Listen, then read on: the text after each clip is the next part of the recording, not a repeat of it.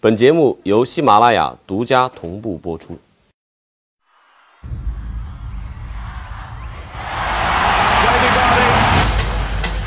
You're so much better than everybody. And he looks disappointed.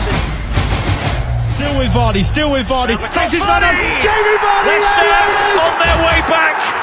Vardy, predictably, with his customary goal, top scorer in the Premier League. For Jamie Vardy.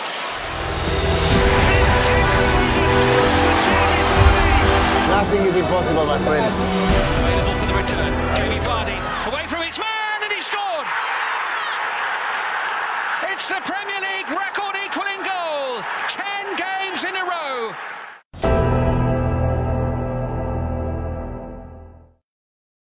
什么是奇迹？在足球这样的竞技场上，奇迹经常是被理解为一个普通人他能干出普通人难以想象的事情。我们这一期的主题人物呢，瓦尔迪，杰米·瓦尔迪，他就是一个奇迹般的人物。他和他的团队莱斯特城队，在这个赛季的英超当中，已经创造了一系列的奇迹。像瓦尔迪创造的这个连续十一场英超联赛进球的记录啊，这已经成为了英超的新的历史记录。杰米·瓦尔迪，他十六岁就被啊谢周三俱乐部淘汰了。他曾经是在这个职业足球青训体系当中的一个一个报废品啊。这样的报废品，他不自暴自弃，还能够坚持自己的梦想。当然，他生活当中还遭遇过一些啊其他的挑战，比如说他并不是一个循规蹈矩的人。我甚至怀疑他真的就是一个小混混，因为他曾经被英国的警方啊拘留过，而且还在他这个脚踝上装过这样的电子跟踪器啊，对他进行定位。以防啊，他有一些可能异常的景象，可能不允许他在晚上十点钟之后去到市中心，去到这种酒吧去生事儿啊。这样的一个个体，最终能够成为一位出出色的一位射手，这样的一个个体，他的故事值得我们好好去咀嚼、去了解、去分享。这个赛季在英超，我们还能见到好几位有过业余足球背景，最终实现了职业足球梦想的个体，比如说，呃，曼联现在最重要的中卫斯莫林啊。他十八、十九岁的时候还是一个业余球员，而且他当时自己最喜欢的这个学科数学，他甚至想过，如果踢不上职业足球，他可能就会去呃念大学，而且是选择专业的是这个经济学和商科。但是斯莫林没有放弃自己的梦想，他不断的给不同的俱乐部写信啊，找各种关系谋求这样试训的机会，最终在富勒姆得到了一个突破机会。而目前还有一位年轻球员值得大家关注。他才二十一岁，是桑德兰的邓肯·瓦特摩尔。呃，我觉得瓦特摩尔可能和其他的球员相比会有更大的不同。半年前他还是一个业余球员，而且呢，呃，他对于成为职业球员似乎都不是那么感兴趣啊，因为他是一个在校的一个大学生啊，他的专业呢是经济学。大概是在十一月底，他已经获得了纽卡斯尔大学的这个经济学的学士学位，并且是以全优的学分。获得了这样的一个学士学位，而这个邓肯·瓦特摩尔特别值得一提，就是他的父亲曾经是英格兰足总的 CEO，出生算得上是名门了啊。他的这个兄弟姐妹，其他的家庭成员呢，也都是这些名校毕业出来的高材生。呃，这样的一位呃出生可能是中产阶级以上的家庭的个体，他有着很好的足球才华。当桑德兰邀请他进入到桑德兰的青训体系之后，瓦特摩尔还是一边读书一边坚持训练。他说，他最后一年把自己的学籍从曼彻斯特大学，呃，转到这个纽卡斯尔大学的时候呢，每天下午训练完，他回到学校，回到自己的宿舍里面，还要不断的去赶论文、去看书啊，去准备考试。所以他最后这一年跟他自己班上同学几乎没有往来，他也没有其他的呃校外或者说训练之外的夜生活，完全是靠这样的双线作战。艰苦的奋斗让他顺利的拿到全优的学分，并且也成为了英格兰 U21 球队当中的绝对主力。而目前在桑德兰，他也成为了一位主力的前锋。这同样是非常值得我们学习、值得我们去分享的一些励志故事。关于瓦尔迪，关于这些由草根到英雄的逆袭的励志故事，今天我将请到我的苏东大哥跟大家一块儿来聊聊。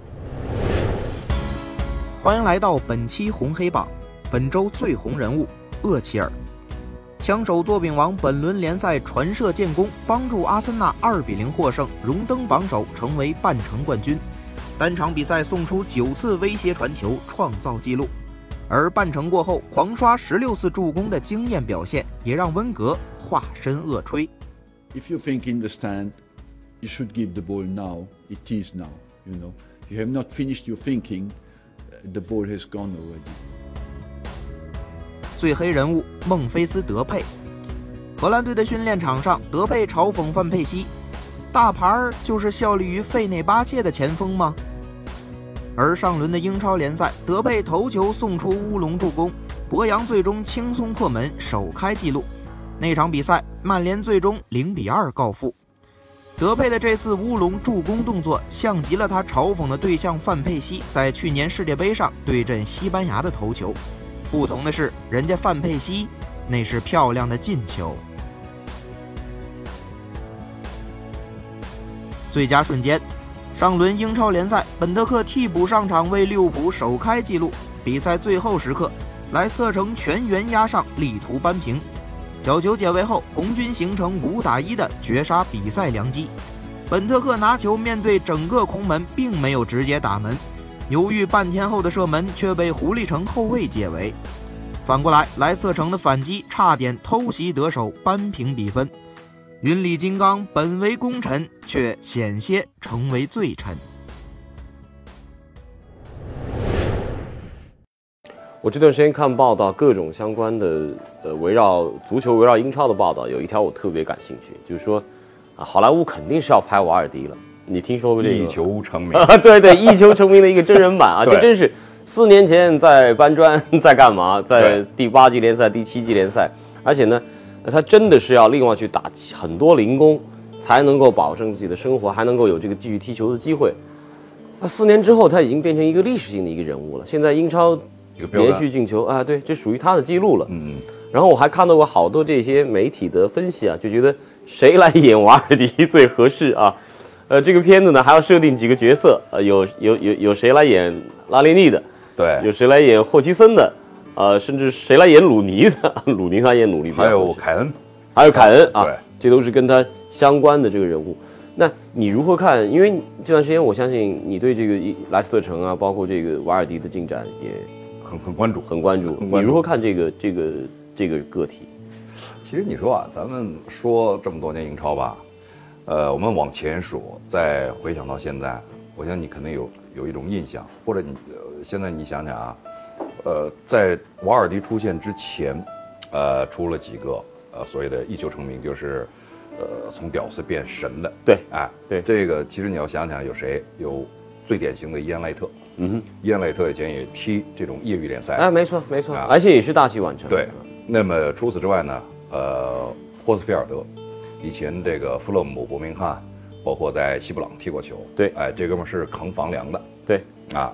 那么还有就是现在的像兰伯特、奥斯汀，奥斯汀，哎，你把这几个人呢全部拉出来的话，瓦尔迪像谁呢？瓦尔迪就像伊恩赖特，他是很灵巧的一种人。就是你要总结一下呢，我的感觉是什么呀？呃，有几有几类球员能够出来的话，你得具备其中之一。这几几个规律呢，就是黑油硬，呃，粗壮狠，对，要不就小快灵。啊，你像像霍斯菲尔德，呃，我记着有一次我在解说他比赛的时候，呃我被惊呆了，就是两三个人拦他，而且这个球啊，他已经趟出去了，这个两三个人拦他是拦不住，就给我想起来当年在那个美国的 NFL 美式足球那个冰箱，啊这哥们打阵的时候，对对身上是对挂了六个人，对，啊，当当时我我就想，这人的力量得多强啊！啊，你想想，他是打工的时候扛过房梁，你说他的这种爆发力、力量得多强？兰伯特就不必说了，你现在看兰伯特这身板，对，像像这种人呢，他能出来，就是呃，这你要说从咱们说球的这个感觉来说，你总结就说，你得把自己的某一种特质发这个让他哎展现到极限。你这激发了我一个灵感，因为我听好多人说，就是这个采访瓦尔迪的，包括那个 Henry Winter，现在去了《泰晤士报》那几个记者都说，对他的体型的描述呢，就是说，说他们见过的瓦尔迪是他见过最瘦的一个球员。我们都知道这种速度型的球员，他身材也不高，一米七八的样子。一，米七七七八，对他特别瘦，但是呢，他内在的力量好，可能是像以前我们看范志毅那那种啊，这种钢条型的肌肉，啊啊瘦，然后你说他以前的这个职业，我想这哥们儿 是不是一送快递出身的？你看有搬砖的，有扛房梁的，对有扛有这个油漆油漆匠啊，对，这就一送快递的，还有这飞毛腿盖房的。啊也有盖房的对。对，像他这种，他是以前做的，的现在都知道，现在我们就好听点叫医疗器械公司，对，实际上他做的是那种跟踢球还有点关系，他是做这种护腿板的，哎。护腿板这种里边不是有那种呃类似于钢板啊，呃木木板的，它是一个护的东西呃对，它是一个怎么说啊？要说就是裁裁剪工，就是比如这钢板，你别呃十十公分，他 给人负责一个一个裁。其实这是属于简单工种，呃，所以说实话，他也有时间去踢球。但是他的一个最大的好处，我觉得就是第一，他速度；第二，他的体能，这是他这么多年啊。你看看以前老说像有几名球员，包括现在的啊，像米尔纳，米尔纳能跑。对，那么像以前的特维斯能跑，啊啊，包括了在过往的像马克莱莱啊这种球员能跑。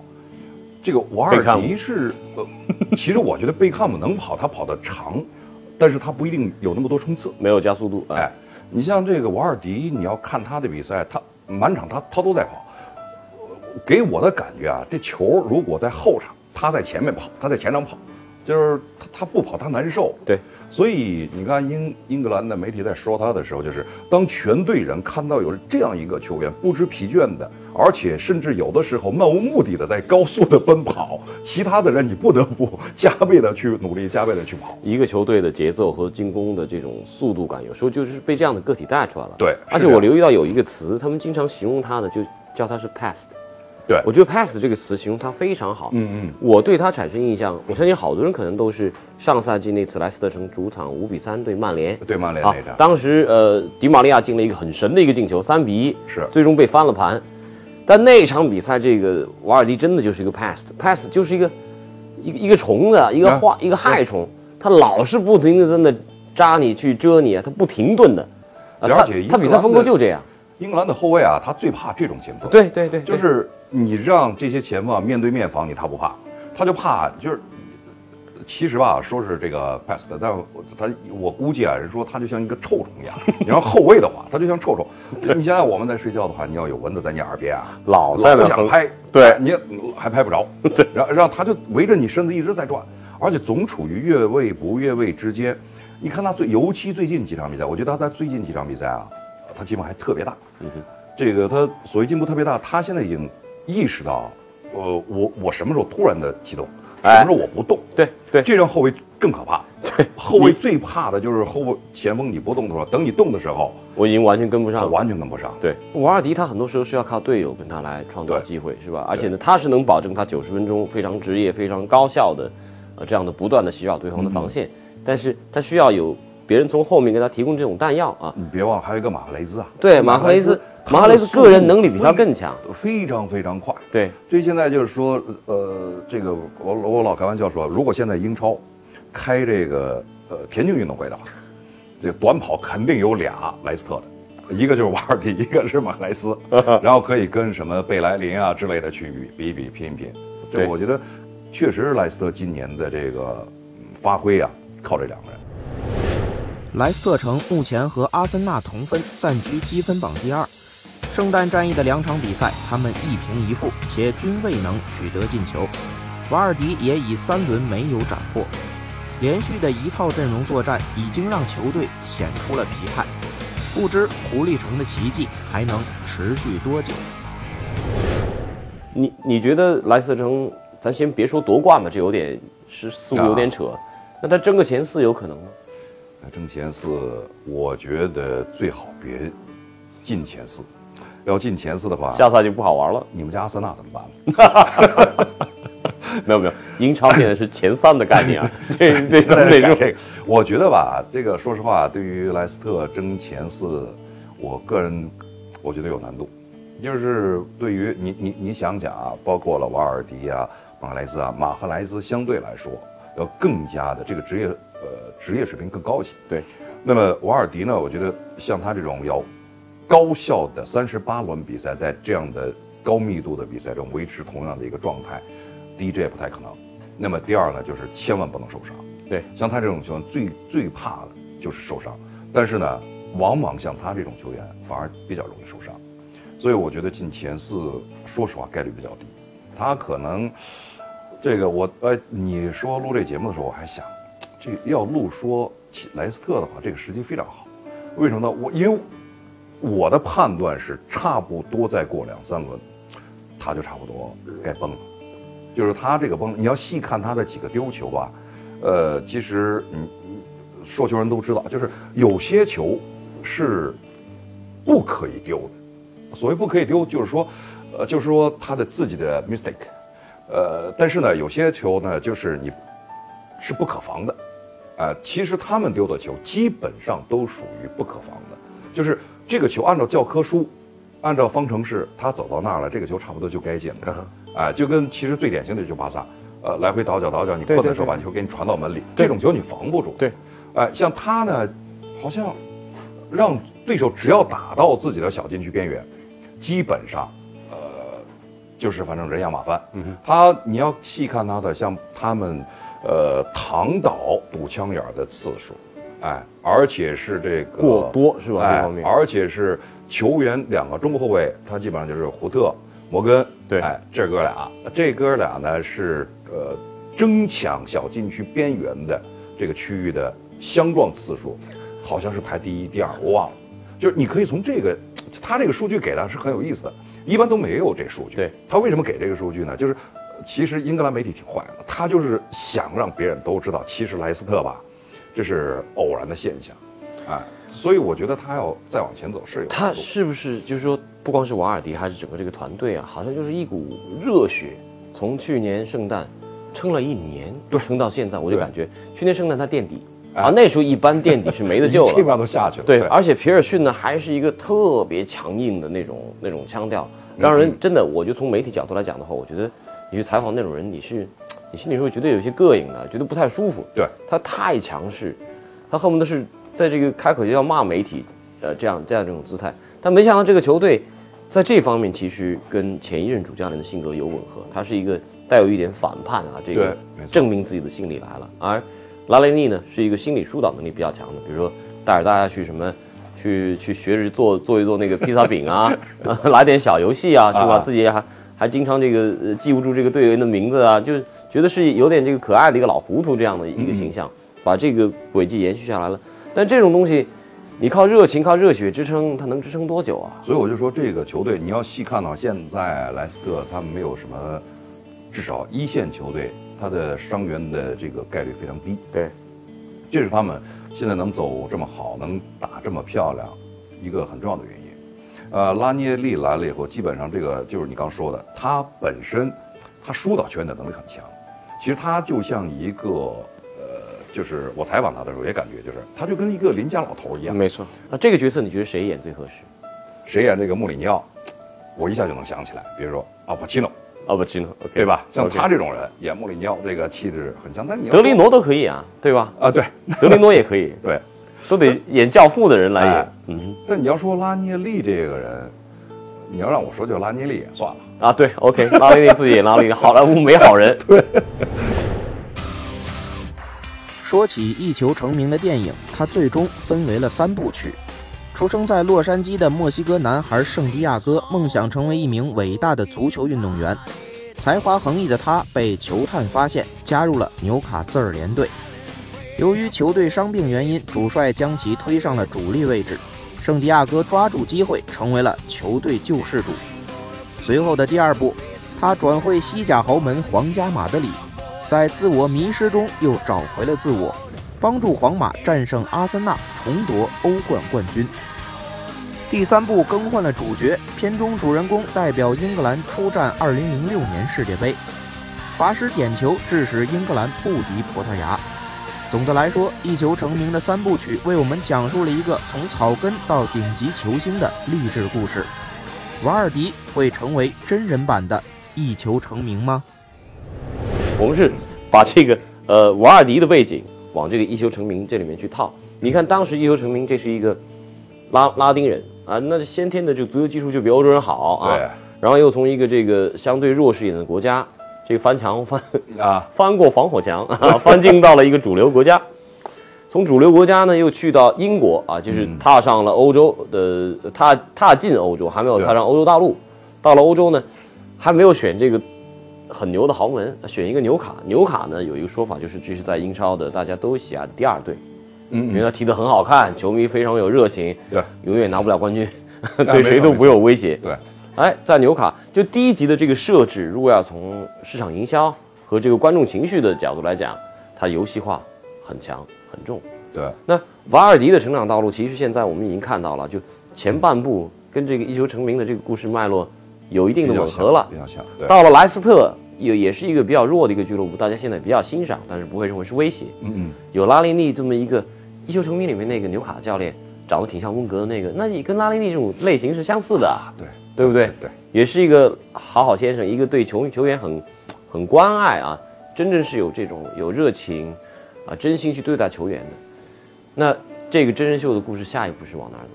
你想想，就因为现在的传闻都是说啊，这个俱乐部要买他，那个俱乐部买他，他他跟马赫雷茨千万不能走，他不能走，他不能走。